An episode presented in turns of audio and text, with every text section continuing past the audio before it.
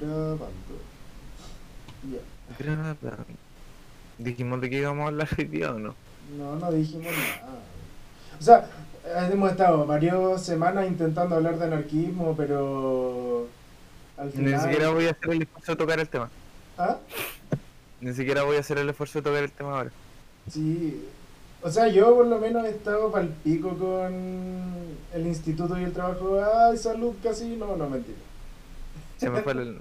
Me chingó el salud, el, el, el estornudo. Sí, te chingué el estornudo. Mm, Te quedaste con la gana. Sí. Eh, sí, po, o sea, Buda, el. el. el. ¿Mm? ah. No, espérate, vamos eh, sí, pues la, la vida, ¿cachai? O sea, está, está compleja la vida. Solo que estoy con alergia. a... ¿Y cómo te ha ido esta semana?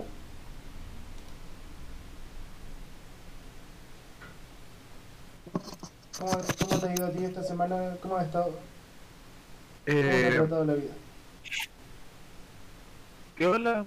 O sea, acá, eh, entre una fucking polilla. Ah, Eh, estuvo corta porque eh, el jueves teníamos como una actividad de autocuidado ¿Mm? que en el fondo eso consiste en que se supone que como equipo tenemos que organizarnos una vez cada dos meses para hacer alguna actividad que nos permita como aliviar el estrés, eh, como relacionarnos más humanamente con el equipo, eh, en un contexto que no sea como de trabajo. Entonces, normalmente estas jornadas se, se, se planifican para poder hacer alguna actividad como, no sé, una sesión de yoga, Para eh, mejorar la relación de la gente, ¿no? claro. Lo que pasa es que normalmente lo más fácil es como ponernos de acuerdo, ir a un restaurante, comer algo, puchar y listo, ¿cachai? Pero eso no es tanto como autocuidado, pues, ¿cachai? Porque la idea es que sea como una instancia en donde tú te puedas como desahogar de, de tu estrés un poco o, o de alguna manera crecer como persona. No sé por Eh. me lo imaginé como un encuentro con Cristo. Una cosa así, una cuestión como en esa naturaleza. Pero. Así que el jueves eh, lo que hicimos fue que se contactó a un, a un psicólogo que hizo un taller sobre el enneagrama. No sé si hablamos del enneagrama en el. En el Me gustaría hablar de eso algún día. Hablar aquí en el podcast. vamos a anotarlo en, el, en la lista de temas que alguna vez vamos a algún. A tocar. Entonces yo igual ya que echaba un poco del enneagrama, pero varios compañeros no, porque algo que se ve como en psicología o en, en terapia como más experienciales. Eh, y así que no todos cachaban. Pero esto estuvo entretenido. Fue una experiencia bacán. Una compañera como que cagó. Se puso a llorar. Eh, sí, o se cagó. es que- casi, no. Eh, es que el tema es que la exploración de... El enneagrama es algo bonito de entender y tú lo puedes estudiar como desde lo teórico, pero cuando haces como la exploración personal tuya, eh, en el fondo explorar tu tipo es enfrentarte a la parte oscura que tienes tú también. Es conciliar el hecho de que no eres solamente lo que intentas demostrar hacia el resto. Eh, y que Jung tenía una frase que- como súper famosa, todos citan esa frase de Jung porque es como la, la frase de Jung que eh, dice algo así como nadie nadie ilumina imaginando figuras de luz, sino siendo consciente de la oscuridad eh, interna, su Sí, oscuridad interna, algo así. Sí, pues, porque la luz como- tiene que haber oscuridad. pues. Claro. O a- en el fondo lo que venía diciendo es como no puedes fingir, no, no hay un, no hay un atajo a fingir ser una buena persona, a ser una buena persona fingiendo. Si quieres ser una buena persona tienes que aceptar que no lo eres. de partida. Tienes que aceptar que par- partas del punto en que no lo eres. Y. y o, o no que no lo eres, pero que tienes. No eres perfecta. No existe el ser luminoso perfecto. El ángel, el santo, el, el, el ser perfecto. Eh, Y el ejercicio que hicieron exploraba esa parte. malas.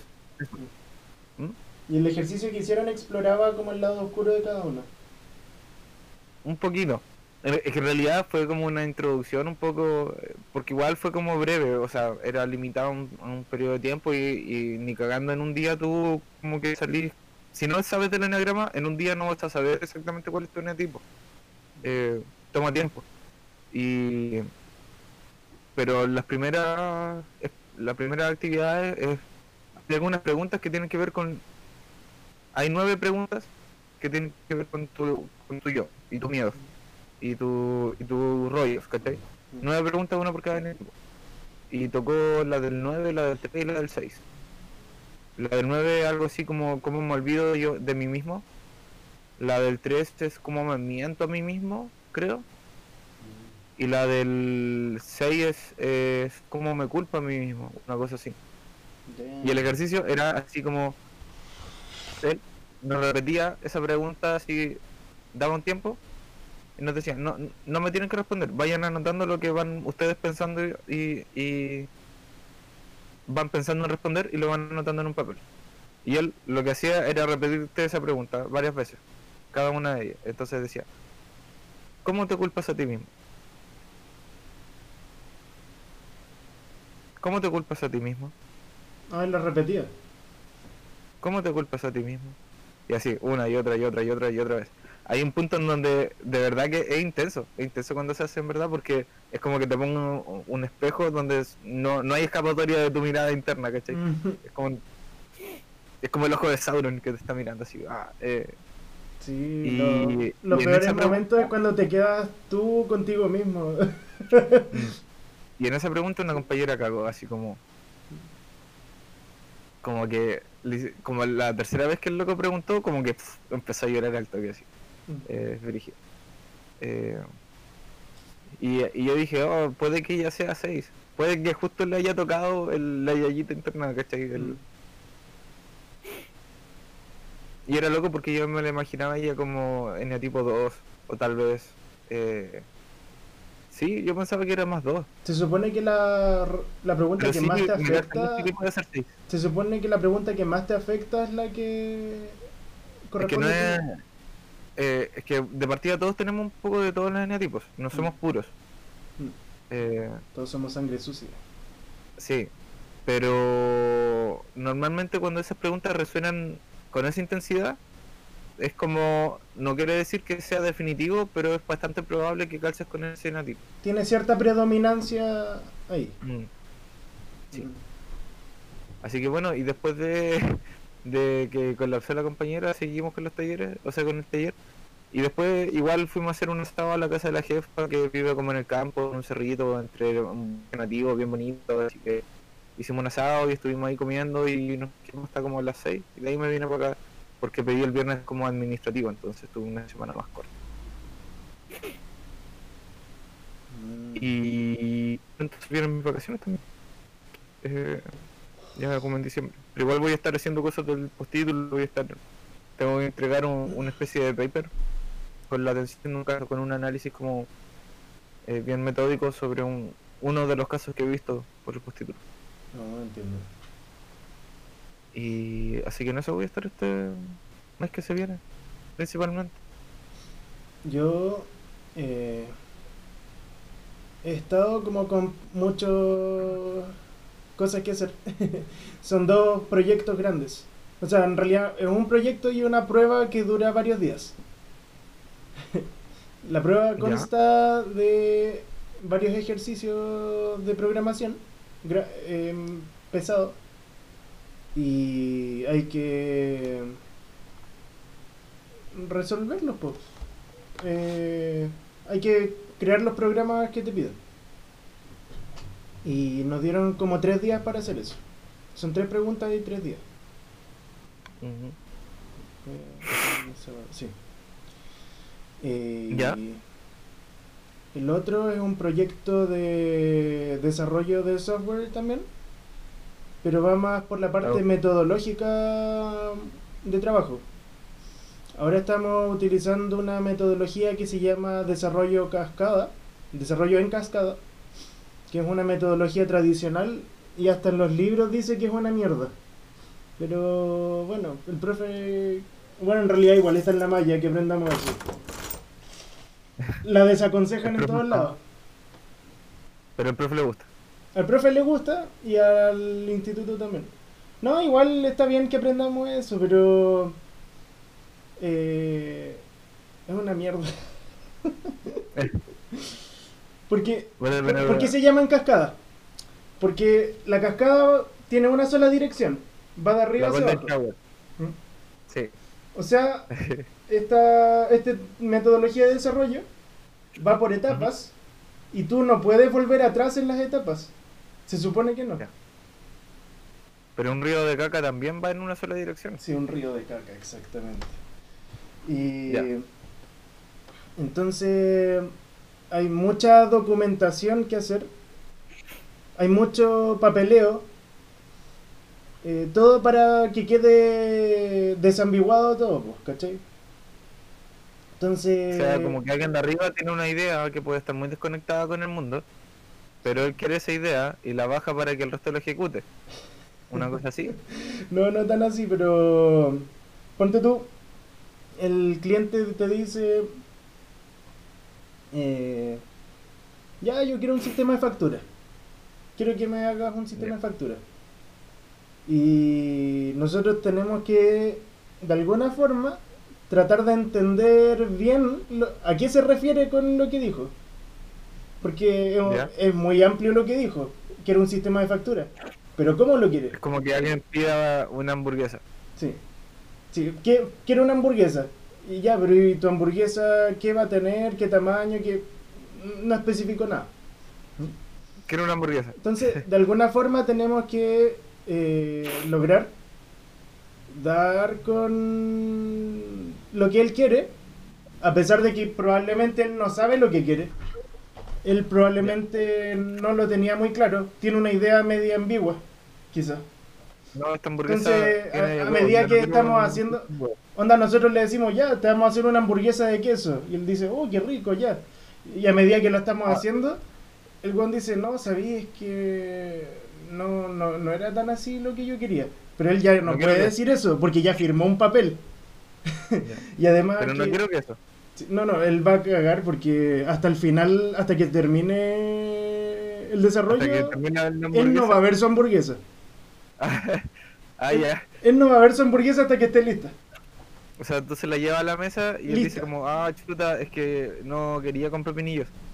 Sí, y él, para poder cambiar la hamburguesa a lo que él quiere, va a tener que sacar más dinero de su bolsillo que pagar otra, que- para hacer una hamburguesa de nuevo de- desde, desde atrás. Ya. y, y la ruleta rusa. Y es como, eh, ya. eh, ah, esta hamburguesa no tiene el pan tostado. Sí, Es como, sí, sí. ah, Entonces, esta metodología sirve solamente si es que el cliente tiene muy claro y sabe lo que quiere. Sin, así como no hay forma por, por equivocarse. Ahí funciona. Pero si es que no es así, es una caca, es una basura. Y más encima de- demora, demoras mucho en hacer algo que podría hacer rápido. Pierdes mucho tiempo en burocracia. Y también... Eh, ay, ¿qué era lo que te iba a decir? Eh, ah, por Mm. ejemplo, ocurre mucho de que eh, hay parte, hay, por ejemplo, un desarrollador terminó de hacer la tarea que él quería, que él tenía que hacer y se quedó ahí, parado sin hacer nada. Porque dentro de la planificación no dice que él tenga que hacer otra cosa. Entonces, es poco eficiente. pana, no sé qué hacer. Sí, es poco eficiente. Tiene, si el, el desarrollador se queda ahí parado esperando a que la otra parte le entregue la parte que tiene que entregarle para poder seguir haciendo su parte. Es como un Sims cuando pones pausa y borras el, el objeto que estaba ocupando para hacer la actividad que estaba haciendo. Sí, Está cocinando y, y borras la cocina. sí. Y se queda ahí como, ah, Bueno, y el profe, bueno, ama esta metodología y odia otra que se llama Scrum.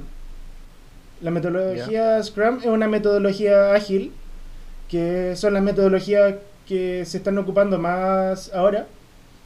Y son ágiles porque son más rápidas que las tradicionales, son menos, bu- menos burocráticas. La idea es hacer el trabajo de forma más eficiente. Y el problema con Scrum, según el profe, es que no es para ingenieros porque no es difícil. Es demasiado entendible y demasiado accesible. Sí. Se podrían hacer muchas cosas. Sí, Y- bueno, en realidad lo que-. A lo que se, Se trata de refiere, a lo que se refiere el hombre es que no te aporta nada a la ingeniería, porque es una metodología de organización nomás. Pero él quiere algo que le aporte a la ingeniería. Para mí funciona igual. Hay, hay Pero cosas que funcionan. justo te iba a preguntar eso, entonces, pero lo, lo que, de lo que me estaba hablando son metodologías como de trabajo en equipo Sí, o como En equipo. o como ya, o sea, las Pero puedes ocupar pero solitas. a la programación, pero se pueden aplicar en, en otras cosas. Sí, pues sí, se pueden ocupar en otras cosas. Por ejemplo, cascada la pueden ocupar. los- ¿Ah? Cuando quiero, voy a cerrar la ventana. Bueno, se me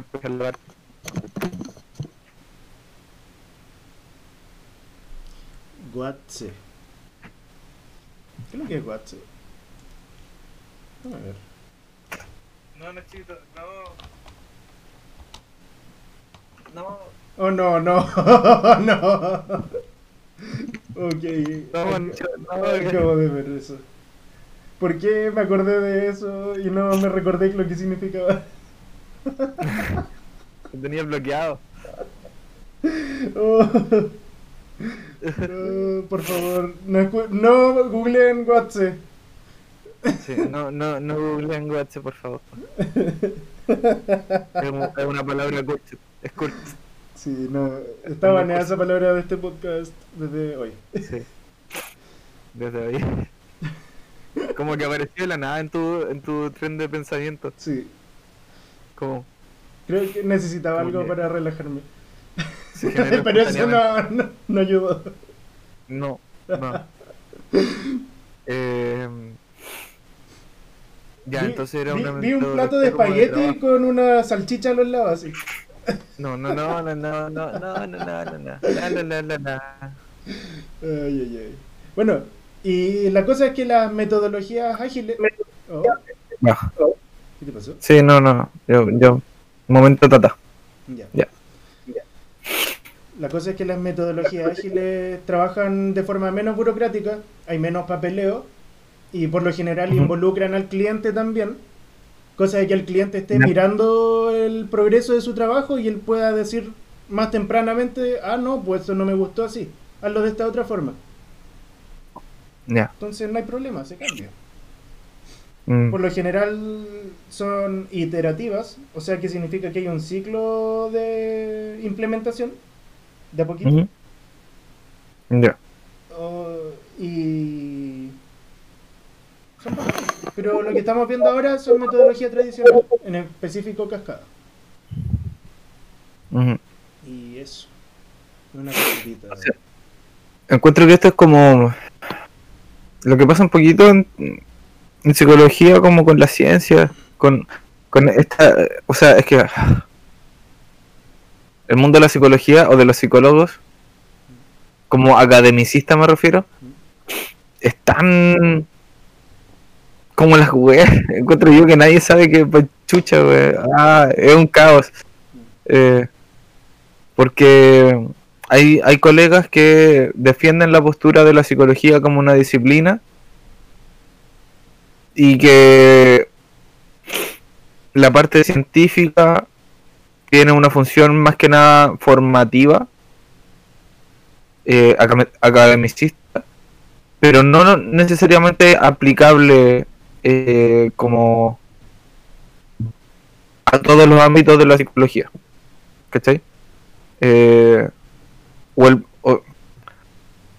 me, refiero a una forma de entender la psicología como de una manera positivista, porque hay otros sectores de, de, la parte científica de la psicología que la tratan de validar como si fuera una ciencia dura, o una ciencia como con bases sólidas, ¿cachai? Eh, como, como la física o como la química, ¿cachai? Y no es así. O sea, bueno, no creo que haya alguien tan extremo como para, pensar en la psicología positiva de una forma tan positivista, ¿cachai? Tan, pero eh, hay muchas opiniones, ¿cachai? Hay gente que dice la psicología debería ser esto, la psicología debería ser esto otro, y, como que se pierde el, foco.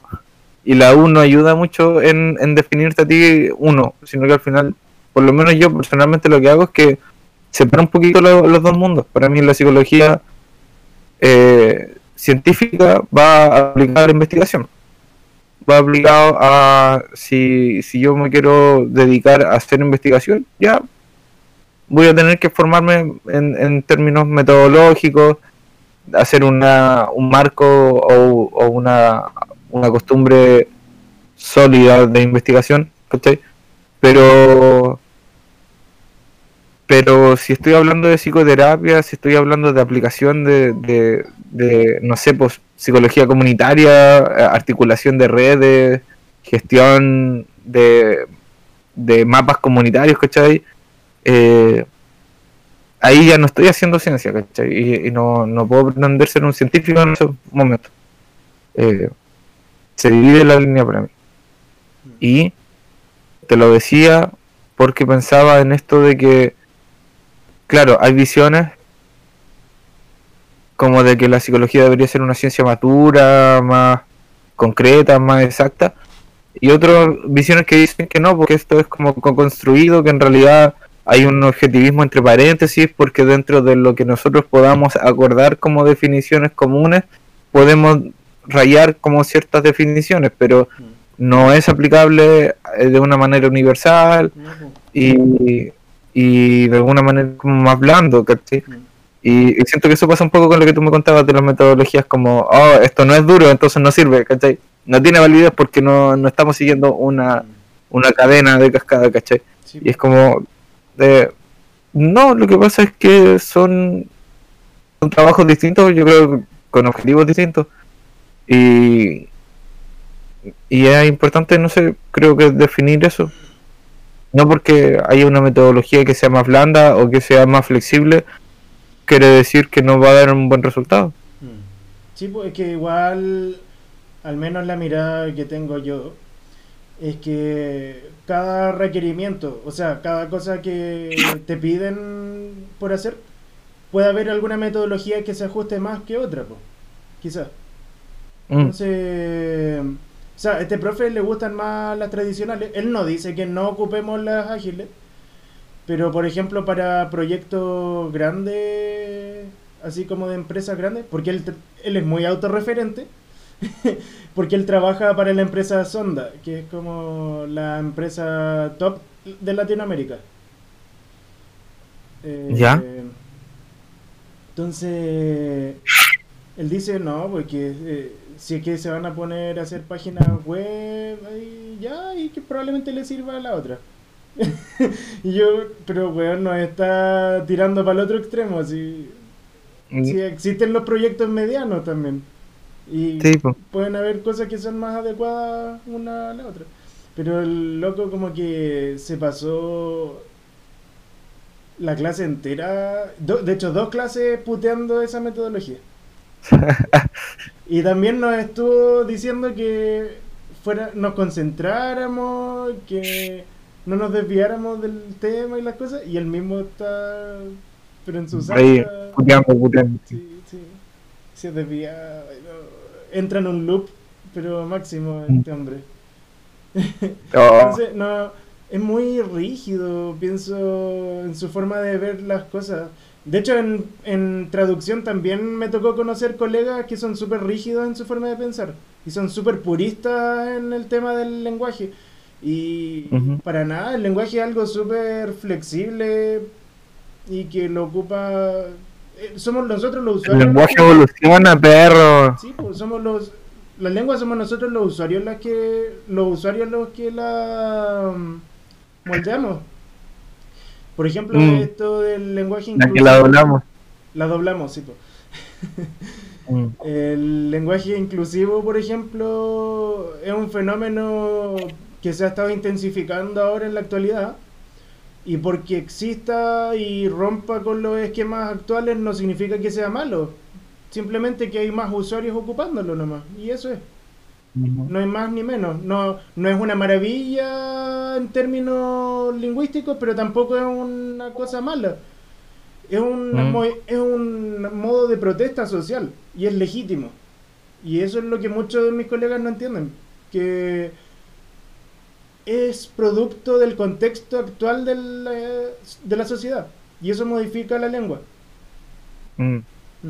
Es curioso eso, que lo que en algún momento es revolucionario, Mm. después se convierte como en la norma. Sí. Y después se convierte en algo que ya pasó de moda, ¿cachai? Es No. como... Los errores Eh. de una generación son la norma de la siguiente. Por así, sí, no sé si errores, pero en general los cambios, o sea, lingüísticamente hablando, es un error. claro, eh, cuando, no sé, me hiciste pensar como en el dadaísmo y que después como que se enseña el dadaísmo como una corriente del arte y estos weones en su tiempo no estaban pretendiendo hacer arte, o sea, no estaban pretendiendo ser una corriente No, pues, artística, estaban Yendo, yendo en contra de todo, burlándose de lo, del pretensionismo del arte, ¿cachai? Y de decir como, "Bleh, esta- listo, hizo una wea. Sí. Como los hipsters. Y, y después como que eso mismo lo empezaron a estudiar y convirtieron en el, a través del estudio en, ah, esto es dadaísmo, ¿cachai? Y esto, weón, es Oh, como, wea, es la, es la oh, wea. Es como, no, es una wea. Oh, gone, el dadaísmo. Eh, oh, sí, entonces... Oh. Eh. Entonces, y me imagino, en, no sé, 150 años más, el equivalente a la RAE defendiendo el lenguaje inclusivo como una tradición, ¿cachai? Es como, no, es que tenemos que ocupar el lenguaje inclusivo porque cómo vamos a evolucionar a quizá una cosa que no, todavía no imaginamos. Vamos a evolucionar a transmitir emoticones O verbalmente. sea, igual no es que la RAE tenga esta parada tan. No, sí, lengua- pero, La o lengua sea, tiene que ser así y castigadores, que la lengua tiene que ser así y es así. Ellos tienen una, una parada más normativa, de que ellos ven lo que se está ocupando más, son lentitos, eso sí. ven lo que se está ocupando y dicen, ah, ya, esto puede ser, puede ocuparse, o esto, la gente lo ocupa de Pero tal igual es como, pero es que es igual es como una, una función eh, como calificadora del lenguaje, o sea, están como calificando entre lo que es, o sea, eh, claro, o sea, eh, eh, no se puede tomar más allá que como una sugerencia, porque no es como que la RAE te vaya a pasar un parte o vaya a esforzar Sí, eh, su, su opinión, po. pero según ellos, eh, o- ellos opinan lo que es como correcto o no sobre el lenguaje, ¿cachai? Mm. Y en realidad creo que eso ya está como, no sé, ya, ya pasamos un poco como sociedad el hecho de depender de, de una institución cualquiera, menos una institución que está formada por gente como de otra época. eh, y como que ya no dependemos de eso para decir como, mira, voy a hacer mi vida, no te tengo por qué pedir permiso como quiero comunicarme o no, mientras funcione, ¿cachai? Sí, sí. No, es que lo que la, igual lo que mucha gente no comprende es que la RAE es un organismo para uso profesional más que uso eh, diario. Ah, Porque la gente, tú en, a fin de cuentas hablas como quieres. No andáis mirando el diccionario de la RAE para poder inventarte algo. Por ejemplo, hace unos años el decir que algo es, Bueno, ní- algo es nítido es como Oh. significa- significaba como oh alta definición pero Sí, ahora nítido, nítido se ocupa para muchas cosas así como sí, nítido, o, o lo, o lo cuico que fino eso así como Las palabras Sí, van cambiando el significado todos los días. Entonces, Sí. para... Al tiro, esa frase de decirlo al tiro, Al tiro, sí. eh, Al tiro. tiene un origen. Del disparo. Al escuchar el disparo, ¡pah! ahí haces eso, No, no, no. ¿no? No, era porque. Pero era una forma de acordar un momento de tiempo también, porque ¿Al tiro de las 12? sí, era el tiro de las 12. Eh, Se disparaba como un cañón se- a, a las 12, no sé qué chucha, en tiempos de la colonia, pre-colonia. eh, o sea, y, y ahí era como el cañonazo, el tiro, pues, ¿cachai? O sea, al tiro nos vamos a encontrar, ¿cachai? Mm. Como, y cambió, pues ahora ya el tiro no quiere decir a las 12, quiere decir Ahora. ahora, Mm. ahora, ahora lo hago. En realidad tampoco, y ahora también está cambiando porque decir el tiro es como, es como un eufemismo de decir ya lo voy a hacer, pero no ahora. Como lo tengo pendiente, pero no lo voy a Sí, hacer. ahora. al tiro, al tiro. Sí, al tiro, al tiro, al tiro. Claro. Al tiro, pero calmado, al tiro. Tiro. Mentiroso. Sí. Ya. Sí, eh, y, y onda, a fin de cuentas, la RAE no tiene una mirada conservacionista del lenguaje. Ellos no tratan de preservarlo, pero sí tratan de normarlo según lo que ellos estudian. Y, ah, ya esto se está ocupando más, vamos a ir poniéndolo como una observación, o de aquí ya se convirtió en norma, ponte tú. Porque ya es- una gran cantidad de gente lo ocupó. Pero ellos se demoran en hacer eso, po. y eso es, sirve a fin de cuentas más que nada para el uso profesional la gente que tiene que utilizar un lenguaje y trabajar con la lengua, a ellos les sirve más que al usuario común y corriente. mm, sí. Entonces, Sí. al usuario común es como, ¿qué te importa a ti que la RAE no acepte el todes? ¿Qué? ¿Y qué? ¿Me- ¿Qué me voy a hacer? ¿Qué? ¿Voy a llamar? ¿qué? ¿Qué? ¿Qué? ¿Qué? ¿Qué? Pero dale, igual yo encuentro que como que, que paja cuando ponen como ese tipo de, no sé, pues, cuando veo ese tipo de noticias en redes sociales como, ay, que se cree la RAE, que anda haciendo esto y anda diciendo esto otro, es como, bueno, ¿para qué andáis, para qué andáis pidiendo permiso? O sea, ¿qué te importa que diga la RAE si en realidad a nadie llevamos décadas sin importarle? Así, sin ponerle atención, es como, No, y lo oh, bueno- que puta. Lo bueno a veces escriben como el culo y después se quejan cuando alguien ocupa, ponte tu lenguaje inclusivo, pues. Se quejan, ay, es que la RAE no lo acepta. y la weá". No. Claro. Ah, eh, sí, eh, El- eh, alegar para alegar, que al final... Y los buenos andan escribiendo precio con ese. mm. ¿Cuánto vale Pero- la larga? El... Lo que sí ocurre es que de repente, por ejemplo, hay investigaciones que... Esto ocurre más en las ciencias sociales, que hay investigaciones que se enmarcan dentro de un contexto político. Me refiero a político en el sentido amplio de la palabra. Eh, en el sentido de que estás comprometiéndote con una visión de mundo y de vida eh, y que de repente exige de ti una demostración a través de la acción. Y, eh, y, por ejemplo, investi- investigación en eh, acciones participativas eh, con, por ejemplo, alguna temática que tiene que ver con identidad de género o, no sé, pues comunidades transexuales eh, o no sé, y en donde tu compromiso como investigador y persona se une, no se, no se, no se separa aquí la persona del investigador. Eh, que eso igual es como un gran tabú de, de las ciencias duras. Te conviertes como, como... en un actor dentro del claro, sistema. esas metodologías de participación te hacen a ti como persona entrar en esta realidad. Tú no estás desde afuera mirando como una persona, eh, como un observador objetivo, porque de no hay objetividad. Y, y no y entonces al comprometerte en esa, en esa realidad, no puedes llegar y, y cuando vas a publicar esta, eh, eh, esta investigación, o la estás redactando para, no sé, pues, para la U, para donde sea, no puedes llegar y fingir que eres como un, como un tipo de la academia, duro, así como objetivo. No, pues de repente ese compromiso de investigación te hace a ti tener que comprometerte y muchas veces ese compromiso en, en, la- en el texto se, se toma forma a través del uso del lenguaje inclusivo, ¿cachai? Mm. Y, y ahí surge un problema, porque cuando, o sea, surge un problema para la persona, para el equipo que quiera eh, publicar esto a, a nivel un poco más como masivo, En una eh, en revistas, una revista, porque claro, ahí puede que las editoriales de esa revista cuestionen el uso del lenguaje inclusivo. O lo observen así como, no, esto hay que corregirlo, ocupen el lenguaje formal.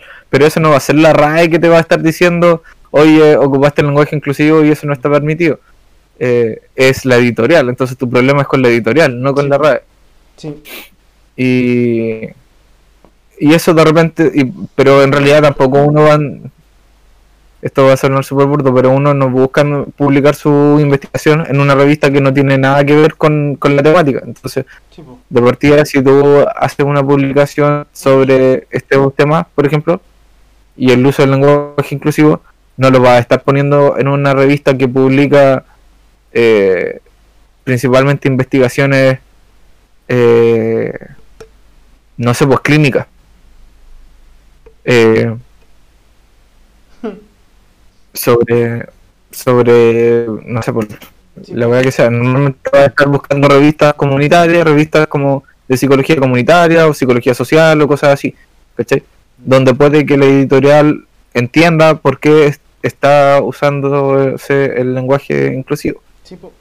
Eh, Sí, por ejemplo, generalmente estas instituciones que son como editoriales y cosas como serias, como de investigación o de ámbito muy elevado, por así decirlo, ellos, para tú, para poder escribir un artículo para ellos, tienes que ceñirte a las normas que están aceptadas y establecidas por lo general por los organismos eh, que son como no necesariamente la RAE, que son como autoridad en el área, ¿cachai? Sí, Y como el formato APA, sí, o sea, cosas así. y cuando tú tratas de romper ese esquema, te, al tiro te van a decir que no, te miran feo y ándate a la Claro. así como por ejemplo, eso me recordó en clase el mismo profe del que te hablaba. Eh, estábamos presentando un trabajo y por poner un nombre nomás de, de miembros de equipo, gente que no existía, eh, pusimos un nombre como con un diminutivo. Como Juanito. ¿Ya? Juanito. Juanín, Juan Harry. Sí. Y eh, nos empezó a dar un discurso de que no podíamos nunca jamás llamar a nadie por su con un diminutivo, porque eso es una humillación y que lo estamos poniendo el pie encima y que Juanito nunca va a ser nombrado para un proyecto importante. Nadie va a llamar a Juanito, porque Juanito es el weón al que de le la vida de Juanito. Sí, porque Juanito es el weón al que le pides el café. Eso nos dijo. Ay, proye- ese ese profe estaba proyectando su, su despotismo. sí, a Ju- a Juanito le pides el café, a Juanito no, no le encargas un proyecto. Le estás arruinando la vida a Juanito. Eso nos dijo. Ya. Y. No sé, loco. Se fue muy en la volada solamente por un detalle que nunca en la vida profesional nosotros le pondríamos Juanito en un documento así de importante a alguien. Pero no sé por qué. Pero ah, y- y- Yo estuve a punto de ponerle Batman. Imagínate le hubiera puesto Batman. No, me mata, me mata, me mata. Oh, sí, Y bueno. loco, ¿no? Se, se fue como en su discurso rígido. y no, nos dijo que a toda la gente en las empresas grandes se les trata por su nombre, no, por su nombre de pila, sí. A, a su jefe no le dices don tanto, le dices por su nombre. Lo mismo con... Todos son iguales ahí. Todos tienen que... por su nombre. Pero no, Si me llamo- no, no los tuteas, eso sí. Usted. Se me llama el Pichulator. No sé. Oiga, Pichulator. Oiga, Pichulator, venga. El, el Pichulator me pusieron. El El Pichulator. Pichulator. Oiga, el Pichulator, venga para acá. Tengo que hablar con usted. Cámbiese un nombre más serio. Sí, No, el. Pichulator. Los reportes Sí, de el trim- del trimestre, por favor. el Pichulator. Sí. Y, Ay. y así, pues con la gente estirada. Sí. Me da risa porque como que en realidad, bueno, todo esto es como contexto así como de ah, eh, de mucha auto, autoimportancia lo encuentro gracioso porque por ejemplo no sé, revistas científicas de divulgación eh, de conocimiento y ciencia eh, se dan color así como esto tiene que ser bien formal y bien eh, bien ordenado y bien o sea yo entiendo que existe el formato APA por dos razones. Una para dar cierto orden y dos para corroborar que la información que se esté divulgando esté tenga bases sólidas de conocimiento que tú no estás haciendo una investigación chanta pero esas dos cosas se han exagerado demasiado o sea sobre todo la primera el formato oh el formato de mierda Sí, weón. eh, podría ser un formato sencillo, Sí. pero no. Todo, todo, bueno, lo está revisando todos los años. Todos los años hay un cambio de versión de APA. Y, y nadie se pone de acuerdo.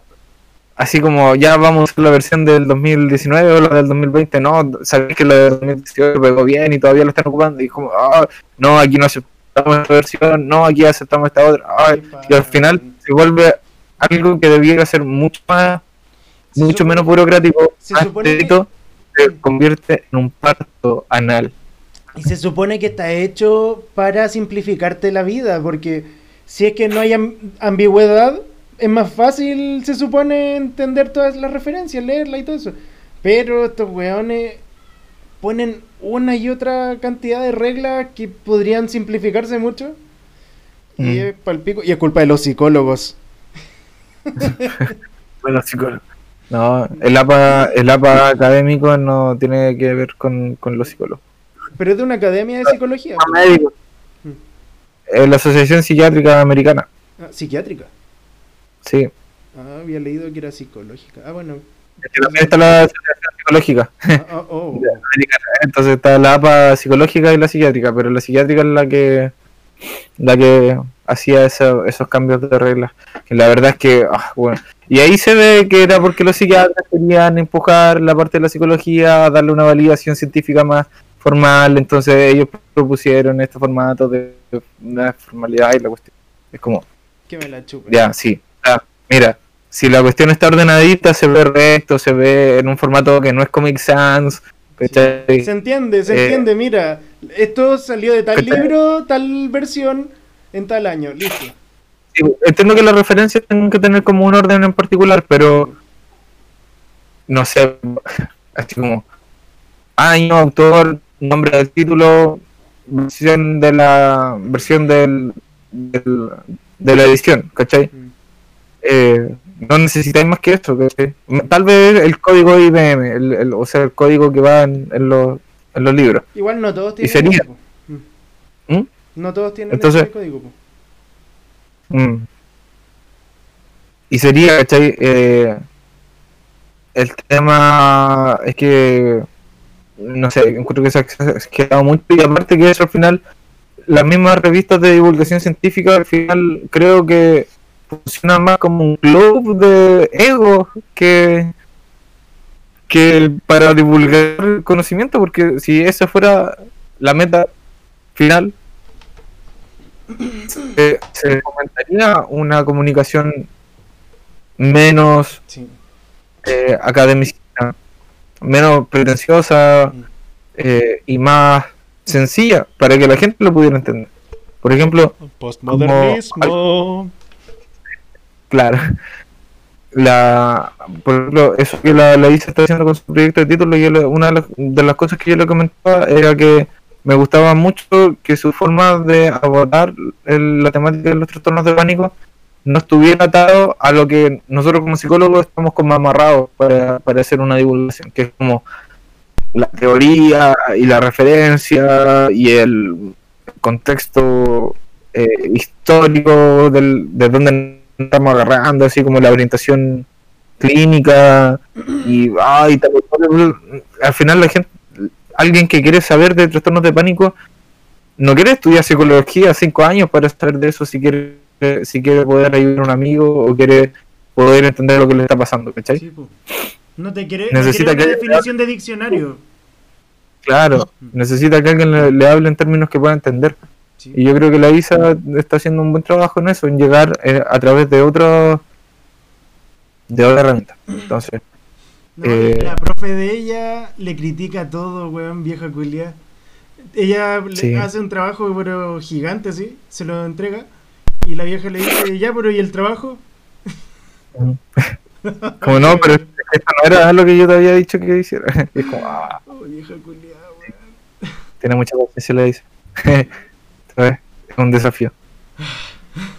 Me estreso so- de solo escuchar eso. Me carga la gente así como dura, cuadrada. O sea, yo igual soy medio cuadrado para mis cosas a veces. Pero creo que... Pero está bien. no- no- sí, pues sí. Y no está bien como ceñirse tanto a cosas... La vieja lo que quiere es una definición de diccionario. Encuentra como Mm. Sí, pa'l pues. pico que ella haga cosas que son más como de experiencia. Y yo no entiendo Mm. qué, qué weá. Claro, pues si tampoco es psicóloga, no le, no le va a poder pedir eso tampoco. Mm. No de lo que se trata. No se trata de hacer una definición de diccionario. No, pues. Entonces, eh, ya, pero lo que decía yo de las revistas científicas es que al final encuentro que se vuelven como una especie de competencia de ego entre quién publica más, ¿cachai? ¿Quién publica más? ¿Dónde, dónde me publicaron, ¿cachai? Y al final quedan vueltas en ese mismo círculo de conocimiento. No, no, se, no, no sale de ahí. Y, y al final yo me pregunto así como, puta, ¿de qué ayuda esto a nivel social hacer esta investigación? ¿Ayuda a formar gente? ¿Ayuda a formar profesionales? No sé, pues. En eso sí. Pero, no sé, yo creo que la gente, el conocimiento debiera estar más, Ah, Hay debería algo, de ser más accesible. mm, hay algo de lo que yo me quejo del tecnicismo actual.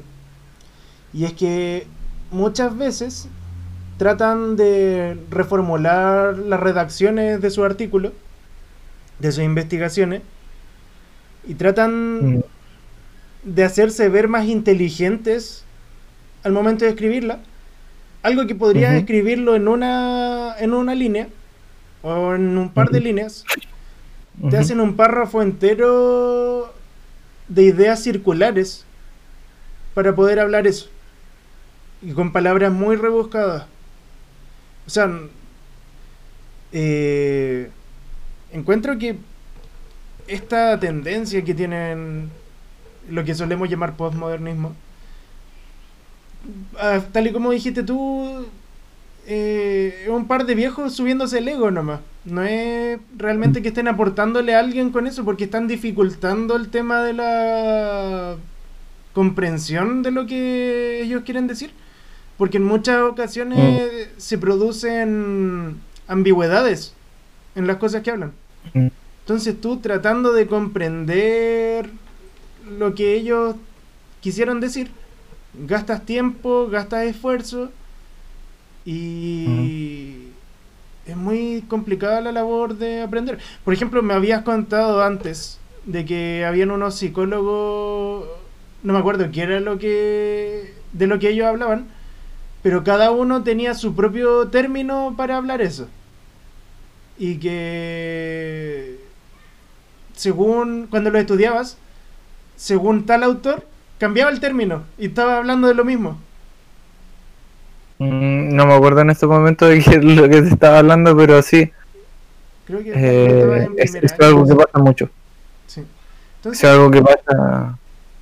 En vez de ¿Cómo? simplificar las cosas, prefieren levantarse el ego creando cosas así y no están haciéndole un bien a la comunidad en ese sentido. O sea, en el sentido de la investigación, claro, están aportando un conocimiento y todo. Pero eh, la forma en la que lo están haciendo es la forma difícil. Como Mm. decía mi profesor, eh, están haciéndolo como los ingenieros, pues a lo difícil. Es una forma engorrosa y, y poco práctica. Así es como hay que hacerlo. Así nos dijo. Claro, es como esta es la tradición. Sí. La forma difícil. Eh, mm, Pudiendo hacer y- las cosas de una manera más fácil, no. sí. O sea, recuerdo yo que eso era algo que me llamaba la atención, por ejemplo, del psicoanálisis, del psicoanálisis comparado con con otras eh, escuelas terapéuticas que el psicoanálisis se veía desde afuera. Yo antes de estudiar psicología, para mí el psicoanálisis era la psicología. Eh, y no, bueno, en realidad no, pero era como el fuerte para mí.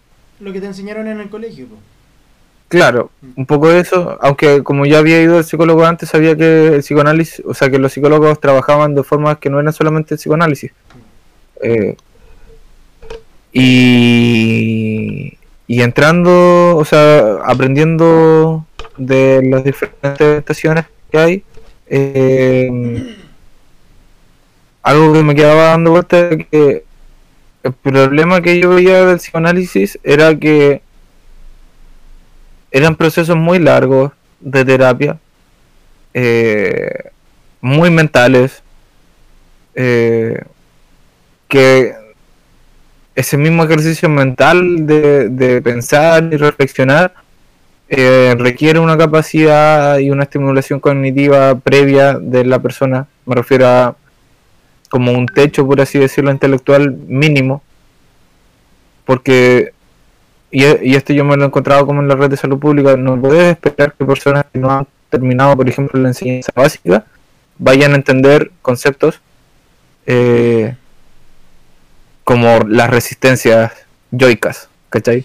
O, no sé, el, el super yo, o el concepto eh, de, no sé, pues, la... eh, un, concepto que siempre nos quedó grabado de, de unos textos que leímos de psicoanálisis era el pecho bueno y el pecho malo. El pecho bueno y el pecho malo. El pecho bueno y el pecho malo, que tenía que ver con la el, el apego que hacía el loco en la mamá y la figura del amor y del odio que podía tener en ella. Eh, y todas esas cosas como que tú no podías llegar y, y, no quiere decir que estés subestimando a la persona, pero es que lo que pasa es que si hay una persona de cuarenta y tantos años que, que nunca pudo terminar la, eh, el cuarto medio, tuvo que dedicarse desde joven a trabajar para poder ayudar a la familia, para poder surgir, para poder, no sé, eh, independizarse y ahora está teniendo problemas que no entiende de dónde vienen, no puedes esperar que como con, eh, con una charla súper académica y no, lo que pasa es que tú estás, eh, no sé, ay, ya se me están olvidando los mecanismos de defensa, eh, pero estás sublimando una cuestión así como súper... eh, un trauma del pasado y de la cuestión es como que no te va a entender qué chucha le estoy diciendo. Eh, y entonces mucho, mu- muchas de las primeras sesiones, muchas de las primeras etapas es como entrenar a la persona en el, en el lenguaje de- del psicoanálisis, en convertirlo a ella en una, en una mini terapeuta de sí misma, o de sí mismo. Y, y lo encuentro poco práctico. Eh, de hecho, cómo se habrá o podría hacer esa pregunta, así como buscar colegas que, que apliquen como desde el psicoanálisis y terapia, cómo se han adaptado ahora en la, en la cuarentena, porque ellos son los más como ritualísticos de los de, los terapeutas, ¿cachai? Es como, tiene que ser presencial, tiene que ser en un, o sea, no tiene que ser en un diván, pero tiene que ser en un espacio cómodo, eh, el, terapeuta sentado detrás de la persona, pero están ahí los dos. Eh, no sé, no sé cómo se han adaptado esas cosas. Sería loco. A estudiar otra rama de la psicología. claro. Entonces, es poco, poco lo encontraba, el, problema del psicoanálisis es que era poco accesible, lo encontraba yo, al, al, al, general, al público general, así decirlo. No, muy bien si tú estás trabajando con una persona que es como cerebral, medio filosófica, que le gusta leer, ¿cachai? Es como complementar en eso, el psicoanálisis anda, pues, le va a encantar. Y va a tener muy buenos resultados. Pero no puedes esperar que, que el cliente o la paciente que tenga eh, sea el, paciente ideal, porque en ese sentido el, problema ya está como resolviéndose, tú vas a estar como acompañando. Sería bacán que hubiera un eh, servicio público de psicología y en el que exista como una especie de psicólogo eh, derivador con el que hablas por primera instancia y él te deriva a un especialista en cierto tipo de psicología que te va a ayudar en tu caso. En Argentina hay un... Es, una entidad privada, no es, pública, pero trabajan así. Eh, tienen un equipo dividido entre... Tienen como tiers de psicólogos, eh, es súper loco. Eh, hay unos psicólogos que son como, en general, son como los más hábiles, los más preparados, los que llevan, tienen más experiencia y más tiempo. Ellos hacen la primera entrevista. Porque desde el modelo que en el que yo me he especializado, la primera entrevista es muy importante porque define cuál va a ser el marco de trabajo. Aquí es donde se definen las bases, de, donde se sientan las bases de la terapia. Si las bases no son firmes, no son bien definidas, el resto de la casa se va a caer. Resto de la terapia. Entonces, la primera sesión normalmente son como las más importantes de hacerlas bien. Definir bien objetivos, metas mínimas, eh, cuál es el motivo de consulta, todo eso. Pero, y después de eso, ellos derivan a, al terapeuta que va a acompañar el proceso de terapia. Y ese estudia una escuela de la psicología que se acomoda a tu caso, ¿no? Claro, Sí, o sea, es que la mayoría son como de terapia breve, pero pero una de las características de la terapia breve es que es flexible y toma completadas de varios lados en la medida en que se adapten a, la persona. Entiendo. Eh, entonces, eh, ya, está el, el, especialista en primera sesión, él deriva a un, a un colega que va a acompañar el proceso mientras acompañan el proceso, ellos se supervisan con otros colegas que son los supervisores, que van como seguimiento del, trabajo del, terapeuta formal, por así decirlo, del terapeuta titular. Entonces hay, todo un equipo detrás de la atención de una familia o de una persona o de una pareja o de un niño. Eh, lo encontré súper bacán. Es como una metodología que es, como casi aprobada de es como eh, el equivalente al buffet de abogados. Sí, sí, lo jodió. Es como. Mm. Eh, y a ti, como terapeuta, eso te ayuda porque algo que me gusta mucho de la psicología. Lo siento, creo que como que traspasamos un poquito. Pero. Eh, me gusta que en la medida que tú, si eres una persona comprometida con, lo, con el trabajo suyo como terapeuta, eventualmente vas a ir mejorando. O sea, tienes que ir, o sea, no puedes esperar mejorar solamente por, por el, porque pasa el tiempo. Pero me refiero que uno como, uno como psicólogo, si te gusta la terapia, eh, como por ser coherente contigo mismo, vas a buscar utilizarte mm. y vas a buscar formarte de una manera en que puedas ofrecer un, un, un buen servicio, un servicio de calidad que vaya a lograr beneficios. Y en la medida en que estés enfocado en, hacerlo bien y en perfeccionarte, eh, cada vez te vas a ir volviendo más hábil. Y recibes de tus compañeros y aprendes mejor. Pues. Exacto. Mm.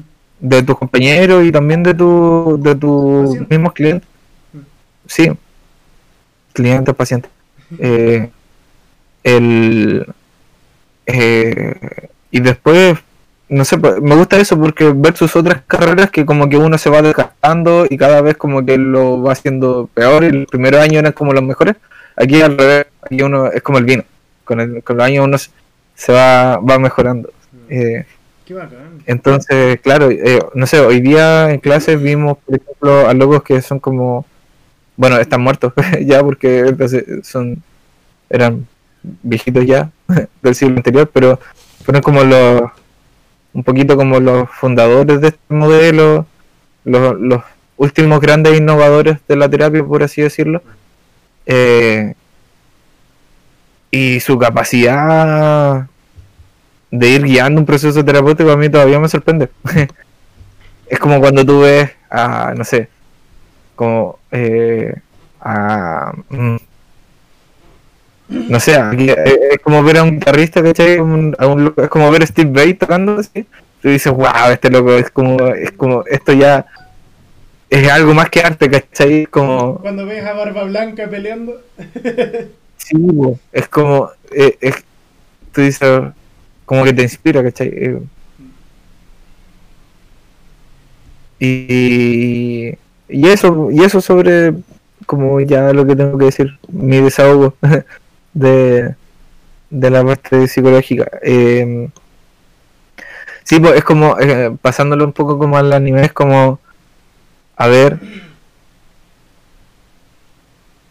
como que eh, tengo en la mente un ejemplo, pero no lo puedo calzar bien, pero es, es como...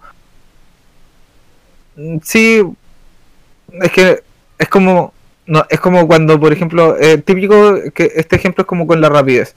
Cuando un loco es como súper rápido y, y el, y el protagonista como que al principio ni siquiera puede ver los movimientos y en la medida que el protagonista va como mejorando y volviéndose más fuerte y, y- entrenando, después como que empieza a distinguir el movimiento del, de, de su oponente, ¿cachai? Es como, ah, ya dejó de ser invisible, ya dejó de ser algo que no podía entender y ahora es algo que puedo entender.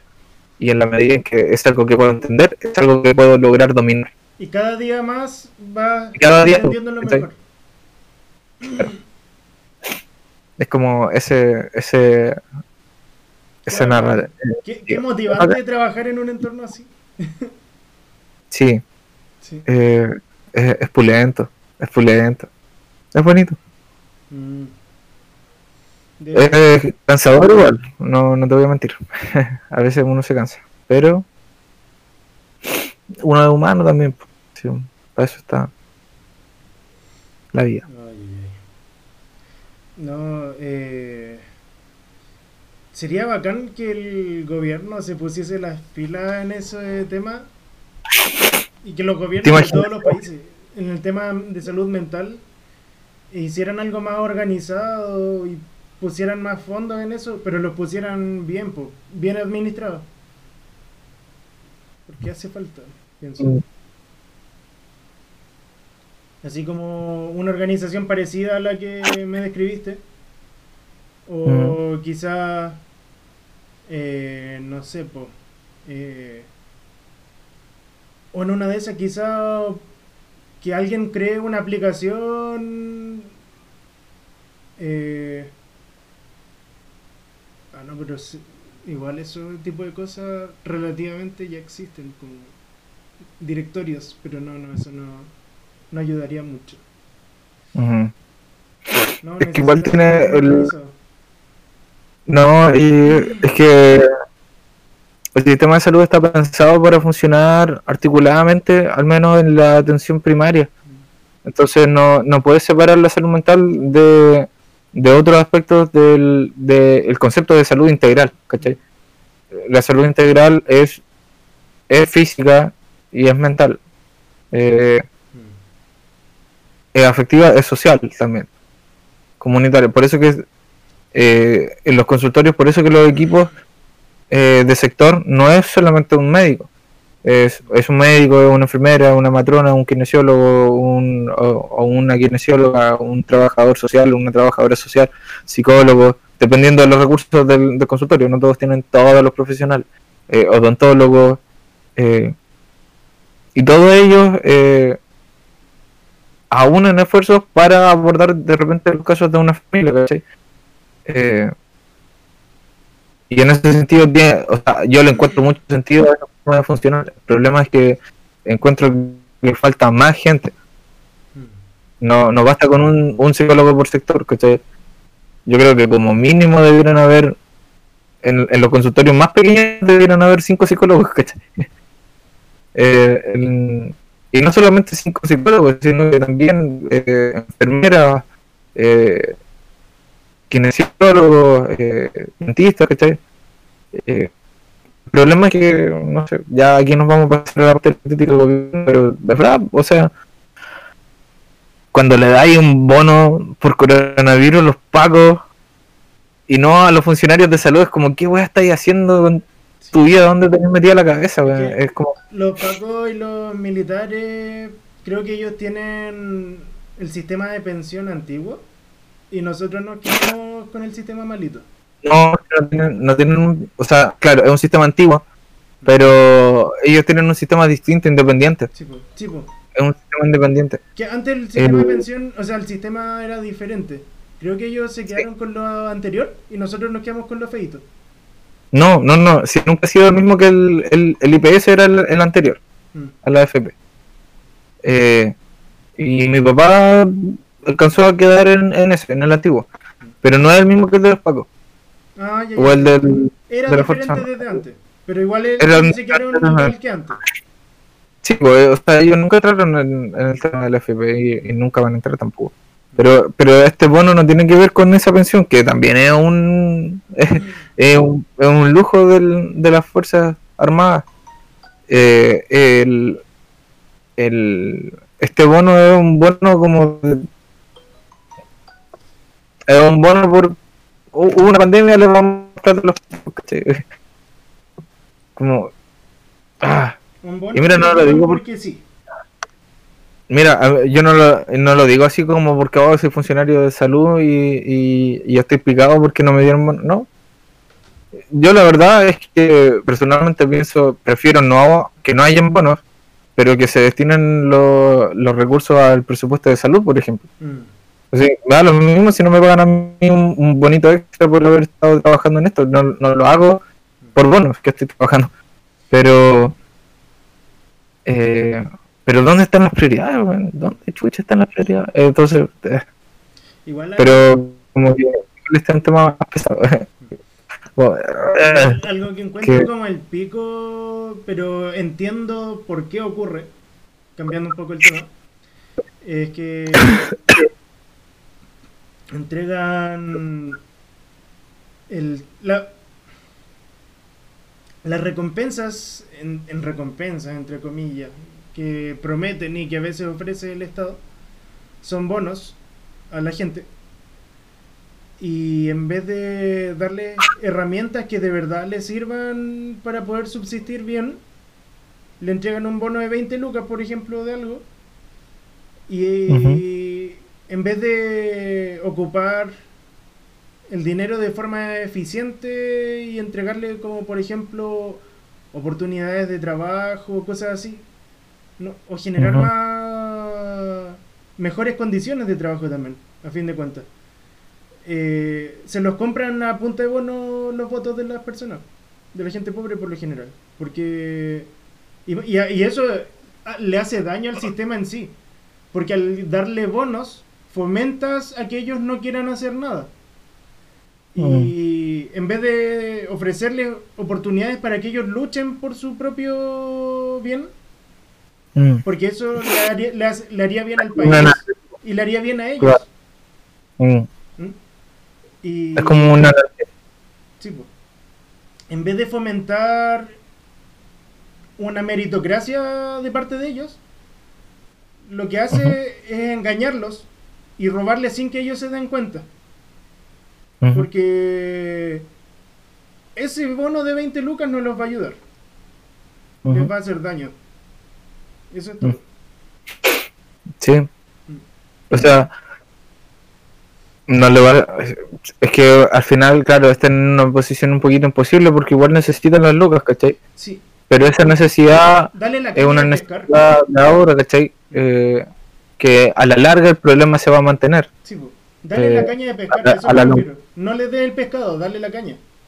Claro, Mm. pero es que el tema es que el, en sí mismo la gente que está en posiciones de influencia o de, o de, o de poder efectivamente cambiar el sistema tampoco quiere arriesgarse porque si tú empiezas a fomentar que la gente efectivamente empieza a surgir, potencialmente te va a salir eh, competencia también.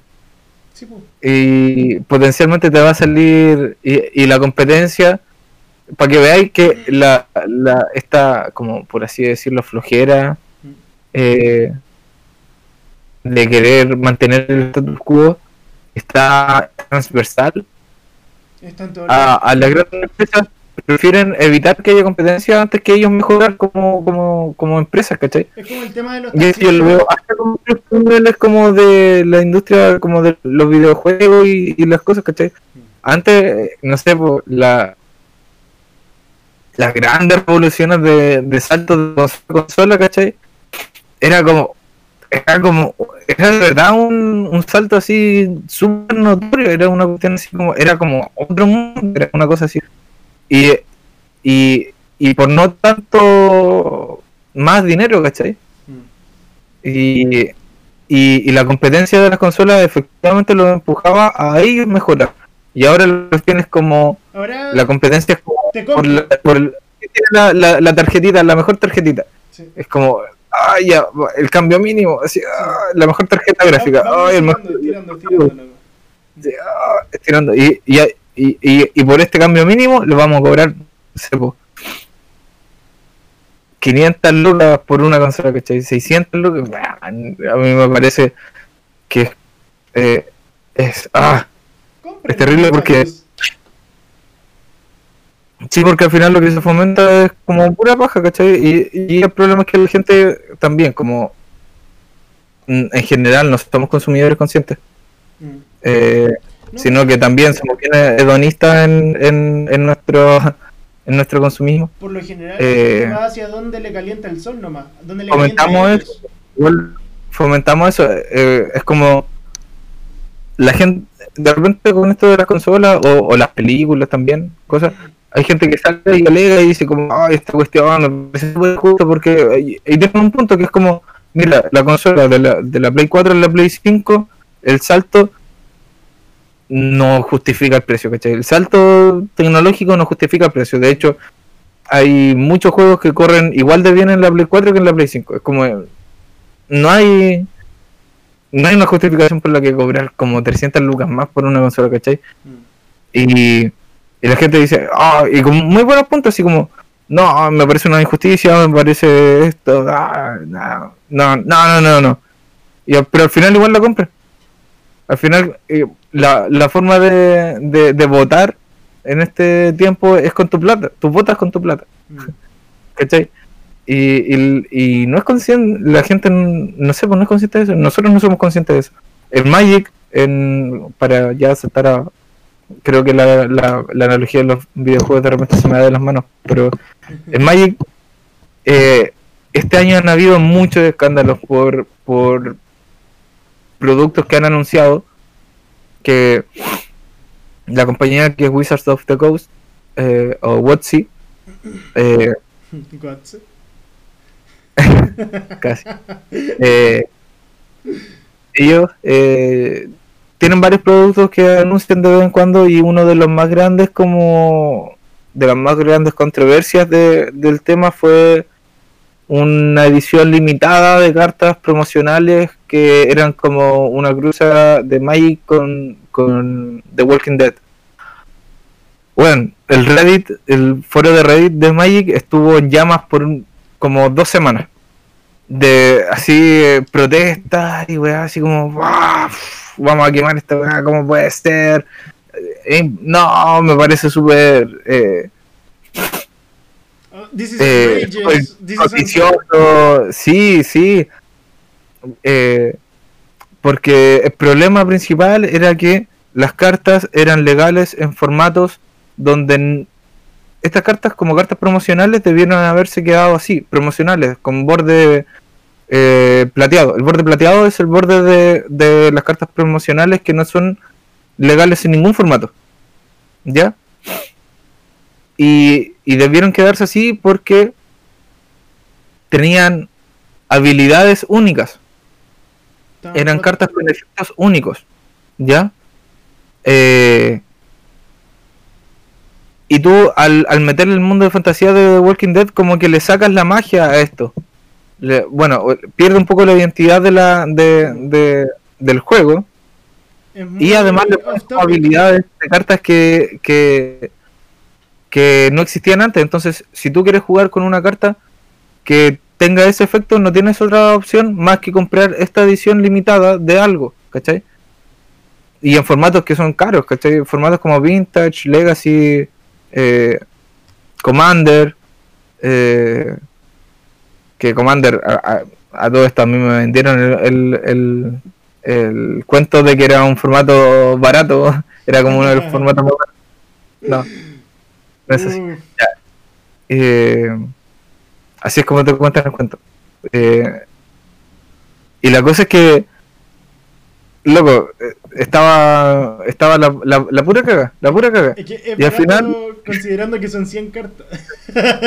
Y al, y al final la promoción se acabó en el mismo día que la lanzaron. Como, el, o sea, esa, esa edición O sea, limitada. estaban en llamas enojados, pero compraron Sí. igual. Sí, es como. Es como Entonces, ¿qué- el entonces, capítulo ¿cuál, es el mensaje que como- te- ¿Cuál es el mensaje que como público el- la base de jugadores le da a Watch? Es como, ustedes nos pueden escupir en la cara y lo vamos a comprar igual. A nosotros es nos como- da lo mismo lo que ustedes nos digan. claro, sí, no importa lo... Entonces, eh, nah, ¿Qué empresa era la que hacía eso? ¿Bethesda? ¿O Ubisoft? Ah, no sé. Una que le, le importaba un pico lo que opinara la comunidad, ellos hacían lo que querían nomás. Mm. puede ser... Y les compraban. o. EA, ¿Ah? sí, No sé, no me acuerdo. EA, no sé. Ahí. Oye, esos weones tratan como de sacar la mayor cantidad de plata en microtransacciones que pueden. Son- Eso de los DLC, por ejemplo, Sí, que... Ah, es los malditos DLC. sí. Que- Mira, antes te vendían el juego completo, ¿cachai? Entero. Y tú tenías Después que desbloquear. por expansiones, ¿cachai? Es el juego base y después tienes que comprar expansiones. A veces el juego no estaba. A primera vista no estaba completo, completo. Pero tú, a medida de jugar y de irlo desbloqueando con habilidad tuya, podías hacer que se desbloqueara todo el contenido. Con habilidad. Mm, Pero ahora te lo venden todo. O sea, no es que te vendan una expansión. Te venden como un trocito del juego separado. Es como es Eso, tienes, eso era lo... tienes una es torta y te sacan un pedazo de torta y te lo venden así, sin ese pedazo. Y después el otro Ujú. pedazo te lo venden por separado. No es como que lleguen y te agreguen otra cosita a la torta. No. Son... Eso era la- lo, que, lo que te iba a explicar, como la evolución que vi yo, era como que antes era venía el juego entero, ¿cachai? Habían partes que estaban como bloqueadas, pero justamente como tú decías, eh, para desbloquearlas eh, tenías que mejorar tu, tu habilidad, entrenar y, y- y superar eso. Pero estaba ahí, venía con el juego. Después fue el juego más las expansiones. Y las que expansiones igual- lo encuentro maravilloso también. Algunas expansiones que igual eso ya piola, ¿cachai? Porque, porque igual añadían al juego sin restarle a la base, ¿cachai? Como Age después of fue- Conquerors. Después fue el juego más lo- las expansiones se volvieron DLC y los DLC eran cosas como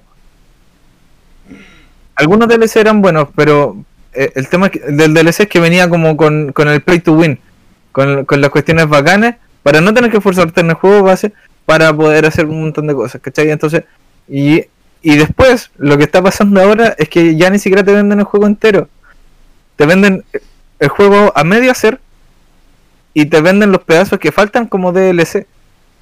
Algo que pasa mucho con los juegos de Y, celular. es como, es como, es como, bueno, como, y, y el problema es que eso funcionó, ¿Por qué? Por esto que hablábamos de, de, de, la audiencia que al final compraba las cosas igual, ¿cachai? Mm. Porque al momento de decir, no, nos vamos a comprar esta cuestión que no está, está terminada, seguían comprando la cuestión. Entonces, los, los Assassin's Creed se seguían vendiendo como pan caliente a pesar de que venían con bugs eh, inaceptables, ¿cachai? Mm. Es como que hubieran mandado a Juanito a hacer eh, el... el... A fin de cuentas, las empresas grandes, como ven que les resulta, tratan de ahorrarse plata también, pues. Sí, plata. entonces... No tienen que hacer tanto esfuerzo en hacer eh, Mm. pruebas en su juego. Porque en la fase de, en el desarrollo de software hay una etapa que se llama pruebas.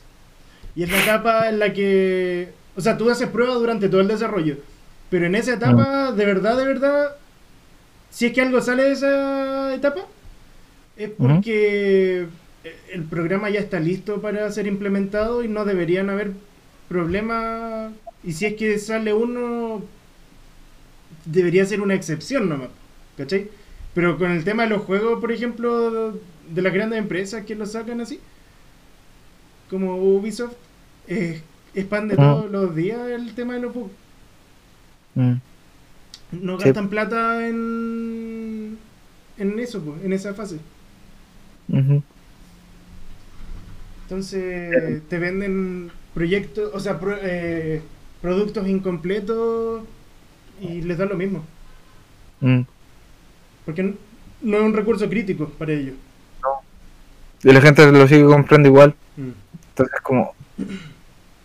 No sé. Por ejemplo, eh, ah. No, que te iba a decir que creo que el- el- lo último que he sabido yo como DLC, DLC buenos que yo he jugado fue mm, el Dark Souls 3. El Dark Souls 3, por ejemplo, tiene viene el juego base, juegazo.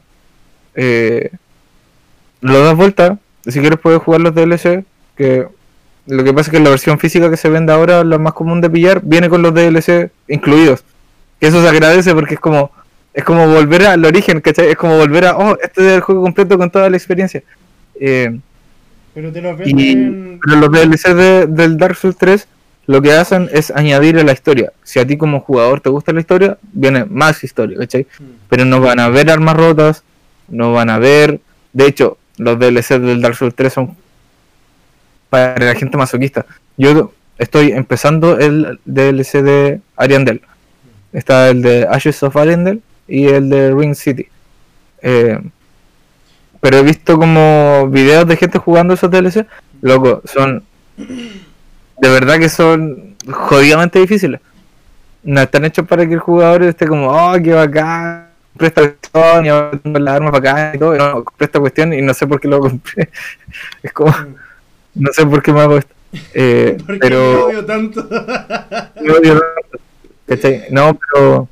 es que Dark Souls Por creo que apostó al otro extremo de la, ge- del público. A volver al origen, a hacer algo bien por amor al arte. Sí, Por, por- porque y bueno, antes los juegos, como sabemos, eran mucho más difíciles. Ah, Tú tenías que realmente desarrollar tu habilidad o tu ingenio para poder de- solucionar el problema. Ahora te lo tratan de dar todo en bandeja. Dark Souls hace eso, de tratar de ponerte un problema y tú supéralo. Te pone una barrera encima.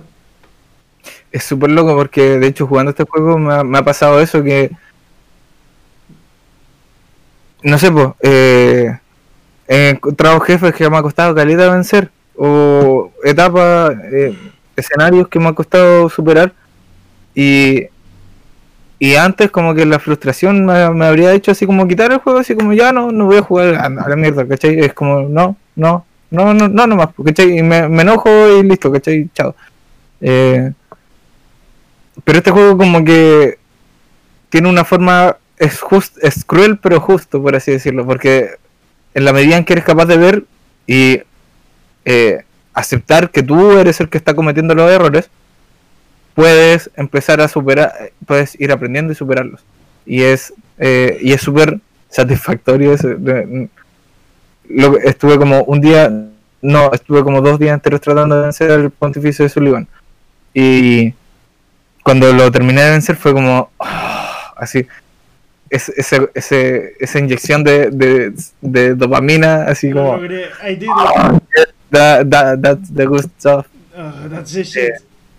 That's the shit, that's the shit. Porque como que me lo gané, ¿cachai? Es como, trabajé por esto. Y, y, y eso lo ido extrapolando también a, a otras dimensiones de mi vida, ¿cachai? Aquí esta es la parte en donde los videojuegos te enseñan a crecer como persona también. Como que no me puedo, porque algo me cuesta no quiere decir que me voy a llegar y rendir a la primera. Quizás antes lo hacía. Quizás antes como que, no sé, eh, a tocar guitarra, por ejemplo, es como, sí, me cuesta, eh, pero ahora me he vuelto más perseverante. O he entendido que, que no voy a poder hacer las cosas inmediatamente, no me van a resultar la primera. Eso es una expectativa bastante irrealista eh, que, que me inculqué yo o me inculcaron mis padres desde chico, de que tenía que hacer todo rápido, fácil, o sea, todo a la perfección. Y en realidad así no es como funciona la vida. Normalmente no vamos a hacer las cosas a la primera. Eh, va, va un poco de la mano con la personalidad que tiene la gente en general hoy en día. Porque lo quieren todo rápido, están todos apurados, quieren Sí. cosas estimulantes, pero al minuto, así, ta, ta, una tras otra, sin parar. De hecho, Mm. eso se ve reflejado incluso en la música, porque las disqueras tratan de competir por decibeles con canciones más ruidosas. Y todo va a un ritmo muy acelerado. Mm. nuestra vida, desde temprana edad, ya estamos haciendo cosas muy aceleradas. Y son pocas las personas que realmente se detienen a mirar el paisaje, lo que tienen alrededor y a disfrutar. A mm, disfrutar de cómo están ocurriendo las cosas. Eh, por ejemplo, mucha gente se queja de One Piece, de que oh, es muy larga y toda la cuestión así. Pero ¿y qué tiene? Siempre y cuando sea bueno, eh, da lo mismo lo largo. De hecho, que sea largo para mí es mejor. Si es que es algo... Hay- hay- hay Sí, más que- para disfrutar. hay más para disfrutar más contenido. Ya, y diferente es el tema si es que no te enganchó One Piece. Ahí sí tienes un Sí. punto. Si es que no te enganchó, ya, es cosa Sí. ¿Para qué te vaya, para qué te vaya a torturar? si no te gustó, Déjalo. déjalo. Sí. Claro. Pero si es que te vaya a quejar de la cantidad de capítulos, es como, bueno, tienes todo el tiempo del mundo para verlo. No necesitas verte 30 capítulos al día. Vete No. uno. Oh, bueno, oh, se me dio, me dio, me dio un poquito muy cerca. Sí, Me acuerdo en la parte que estuve más metido en la pasta con One Piece, eh, me acuerdo que pasé 24 horas seguidas viendo One Piece. Ya, ya. para, para comer e ir al baño. Ya, pero eso fue, eso fue decisión tuya, ¿cachai? Sí, Porque sí. tú lo disfrutaste. Pero a nadie le están poniendo una pistola en la cabeza para que haga eso. claro. Al menos eso creo. O sea, Sí, sí. Entonces, tú puedes ver las cosas a tu ritmo, disfrutarlas a tu ritmo, no necesitas apurarte a hacer las cosas. Por ejemplo, mucha gente se queja del manga de Vagabond de que va muy lento. Las cosas pasan muy lento. Se quejan de Ujú. que ah, mucha conversación, mucho texto, poca acción a veces. Yo encuentro que está perfectamente equilibrado y no necesitas tampoco matarte leyendo para que la historia avance. No, disfruta las cosas. Si el manga tiene hartas cosas que ofrecer, tiene cosas simples, cosas complejas, un arte maravilloso. Te van cocinando a los personajes para servírtelos de la mejor manera posible. ¿Por qué te quejas? a mí me pasa lo contrario. De repente siento que es como las peleas, sobre todo las guerras, como eh, lo veo muy saturado todo, así como, oh, ¿qué está pasando? No entiendo qué chucha está pasando. Ah, sí, güey, Pero- que una escena súper intensa. Como la Mm. pelea de. Contra los 70 samuráis. Uf. Pero. No, pero es, eh, Dejemos un capítulo para hablar específicamente de Vagabond. ah, sí. o varios, quizás, más de un capítulo. Varios. Hay varias cosas que hablar de eso. Vamos a dividirlo por arco. Sí. Oh, qué, Eh, qué maravilla. Sí. Eh, yo creo que ya por la hora, Nacho, eh, podríamos irlo Ah, de Hunter's Journey. Llevamos una hora 29. Ujú. No, bueno, en realidad yo lo digo porque estoy cansadito. Eh, cansado de, la pantalla, Me refiero. entiendo. como había estado todo el día metido entonces. Pero espero que le haya gustado esta nueva sesión random de, Sí. de conversación. Sí, ¿Cómo podemos Eh. llamar este capítulo? Eh, Eh, se va a llamar. Ya sé. Eh, Juanito. Juanito. no, no, no, no. O sea, estuvimos filosofando un rato, pero. eh, Ay, se me olvidó. Listo. Así no.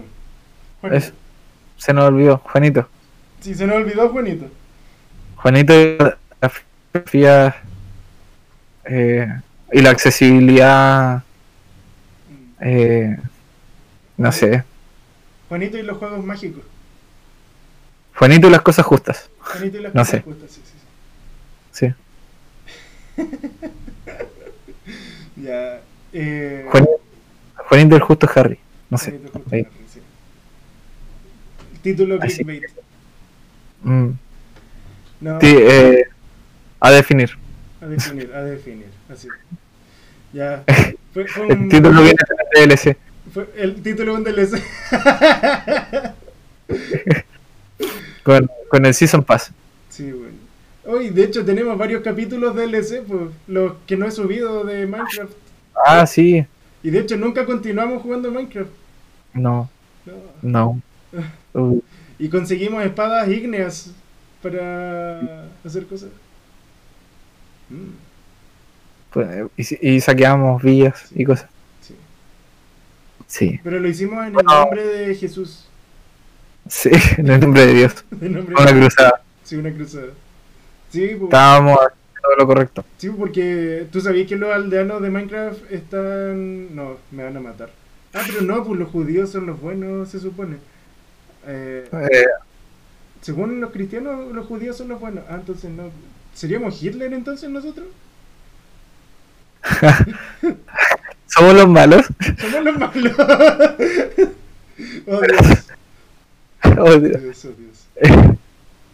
Oh, no. Oh, no. Ya, Sí, ya, chicos. ha sido Eh. un parto este capítulo, pero fue interesante. Me gustó. Y pueden seguirnos en redes sociales. Que estamos en Instagram, Facebook, eh, Twitter. Aunque en Twitter, como ya he dicho muchas veces, no hablo ni una wea. No publico nada. Eh, estamos en YouTube. Estamos en Spotify.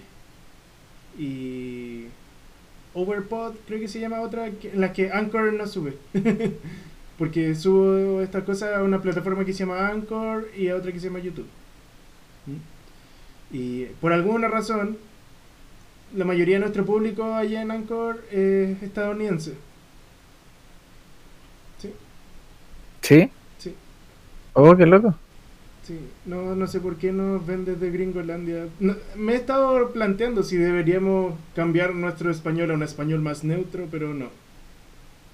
No. Ah, no. Eh, Van a tener que aprender español chileno, cabrón. ha- han venido aquí para aprender español chileno. Español chileno. Si no van a aprender apre- español chileno, cagar. Un chino y un chileno. Chino y un chileno. eh, Y eso, pues. ¿Algo más que agregar? ah, te iba a recomendar un, un mini podcast. Eh, o sea, no un podcast. eh, es como una serie, audioserie, audi una miniserie grabada, como un radio teatro. Eh, que en Spotify se llama Caso 63. Voy en el capítulo 6. Eh, Caso 63. Es como. Yo creo que te va a gustar. Eh, es como las grabaciones de una psiquiatra que atiende a un paciente X y. Y las conversaciones que tienen en esa atención, ¿cachai? Pero con cosas como metidas entre medio de ciencia ficción y, Y bien pulento. Ah, Yo creo que te va a gustar. te lo Es hacen como- ver, te lo hacen ver real, pero en realidad es una historia. Sí, sí, sí, eso. Es como ese formato como de... eh, Como lo- eh, como documental falso. Me encantan esas cosas así. Ya, sí, pero en audio. Eh, así que es, es muy bacán, yo creo que te va a gustar. Son 10 capítulos de 15 minutos cada capítulo, así que lo, lo podéis escuchar en 2 horas y media si te lo mandáis de una. Eh, yo voy en el capítulo 6, me ha gustado Carleta. Eh, así que por eso lo estoy recomendando. Eh, Anotarlo. Quizás podemos hablar de eso. sí, puede ser. Caso Eh, caso 63. 63. Mira qué frágil la memoria, yo iba a anotar 66. Ya. ya. Eh, O qué frágil mi memoria. Sí. Oh, la memoria. Eh, la- oh, memoria, qué buen tema.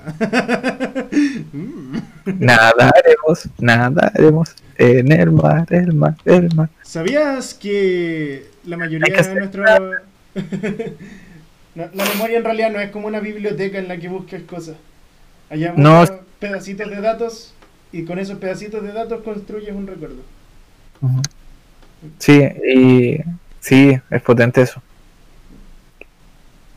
Entonces, ¿Qué nada de lo que recordamos es real.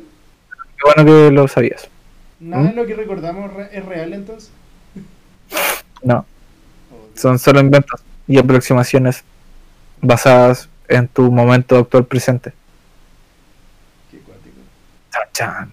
Eso me hace plantearme si realmente conozco mi apariencia o conozco la apariencia de alguien realmente.